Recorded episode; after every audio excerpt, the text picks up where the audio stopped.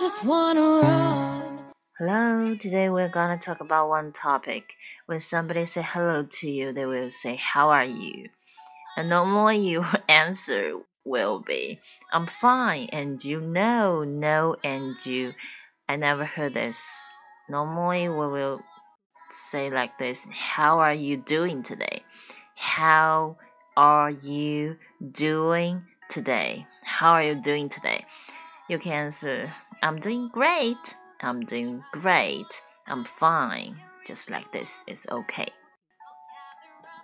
If you want to say I'm happy, you can say I'm in a good mood. I'm in a good mood. I'm in a good mood.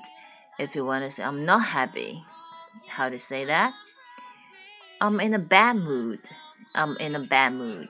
So today you will learn three sentences. How are you doing today? I'm in a good mood. I'm in a bad mood.